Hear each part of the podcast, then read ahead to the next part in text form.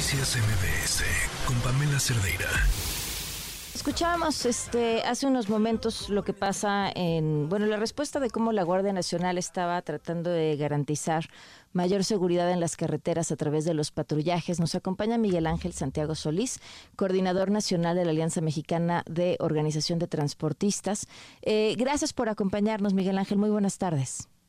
Gracias, buenas tardes, este, Pamela, a ti y a tu amable auditorio. ¿Qué es lo que están viviendo, Miguel Ángel?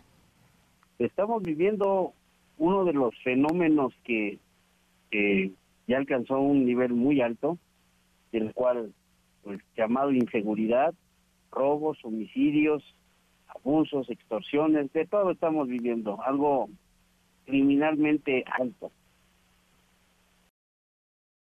Eh, si pudiéramos entender a lo largo del tiempo cómo se ha movido esta criminalidad en las carreteras del país, ¿cómo podría describir lo que hoy está sucediendo con comparación de a lo mejor hace dos años o seis años? Mira, desafortunadamente, este, pues es una ola de violencia, una ola de robos y que efectivamente ahora ya son, algunos ya son más violentos, donde han acabado y le han arrebatado la vida a muchos operadores. Eh, pudiéramos llamarlo, las carreteras están teñidas de sangre. ¿Han detectado una diferencia en la forma de operar? Entiendo usted me dice, además ahora lo que vemos es mayor violencia porque les quitan la vida a los operadores. Pero algo en específico, además de eso, que hayan detectado que, que se ha modificado o cierto tipo de transportes que sufran eh, mayor número de incidentes? Eh, nosotros quisiéramos dar o decir lo que verdaderamente vivimos. Y creo que lo decimos, pero para las autoridades nos refieren que pues esto en realidad solamente son cifras que no lo podemos sustentar mediante una denuncia. Pero creo que desde, el, desde el momento que la persona quien está marcando al 911, reportando un robo, un incidente, Creo que desde ese momento ya es parte de la estadística.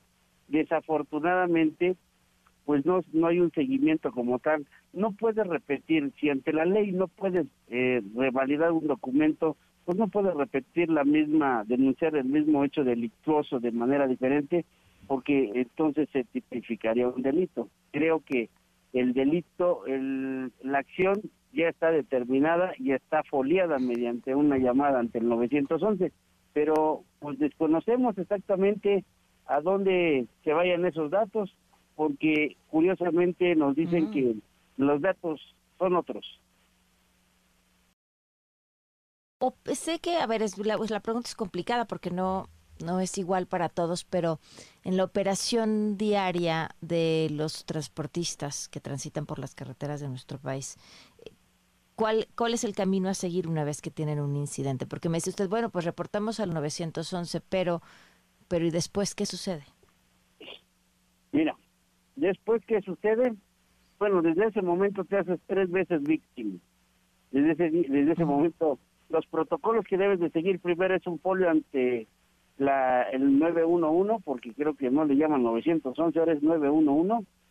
Este, Le haces el, el, generas un folio eh, lo levantas eh, desde el estado de donde te encuentres, donde te robaron la unidad, te trasladan para allá, pues curiosamente cuando llegas a reportar o te trasladas al estado, pues ese folio no te lo toman ni en cuenta. Este, posteriormente te inicias una carpeta sin generar haber ni sin haber generado un folio por la protocolización que tienen. Este, pues no hay un folio 911, solamente hay una carpeta pero esa carpeta, para que generen y suban al sistema esa carpeta, pues curiosamente la en las fiscalías, si no le entras como dicen, este que muy hay veces te dicen, pues el, la fiscalía te dice, lleva usted este documento al departamento de allá enfrente. Allá enfrente está la mm. fiscalía en donde le van a elevar el robo, en donde ese trabajo les correspondería a ellos. ¿Qué haces tú allá? Te haces vulnerable. A ver, pásele para acá quién se lo robó, cómo se lo robó, quiénes fueron, cómo fueron, hacen la investigación protocolaria que debieran de hacerlo como se debiera, pero por el simple hecho de subir al sistema, déjenme ver si el sistema no está fallando y cosas tan absurdas para que caigas en una situación de extorsión. Y eso es algo que lleva un camino. Posteriormente tú tienes como ciudadano ante la consulta pública, que es el registro público vehicular, lo consultas y curiosamente pues no está elevado en el sistema. Y si tú te, encontraste la, el camión abandonado en un municipio muy alejado, porque los camiones son dejados en municipios muy alejados, pues no tienen esa facultad, no tienen la información y entran como vehículos reportados como abandonados. ¿Cuándo recuperas tu camión? un año después, dos años después, o quizás nunca. Y los corralones llenos de unidades del cual en algunos estados este, no están regulados y entonces esa desinformación, esa falta de protocolización y falta de compromiso entre autoridades, pues creo que está llevando al trabajar realmente en, en, un número rojo que en vez de ir avanzando y crecer como transportista, como empresario, pues vas para atrás. ¿Qué van a hacer ante esta situación? Mira, el día 15 de febrero, claro 15 porque creo que por ahí había unas personas quienes estaban este, diciendo que lo iban a hacer a través del, del día 5, pero eso no somos nosotros. Nosotros lo vamos a hacer el día 15 de febrero, nos vamos a manifestar nuestra inconformidad. Nos referían que pues es innecesario hacer una movilización que porque se estaban atendiendo. Pues se están atendiendo, pero el único problema es que no tenemos resultados y los resultados que hay, la verdad, no son los vastos y suficientes para resolver la problemática y el fenómeno que estamos viviendo actualmente.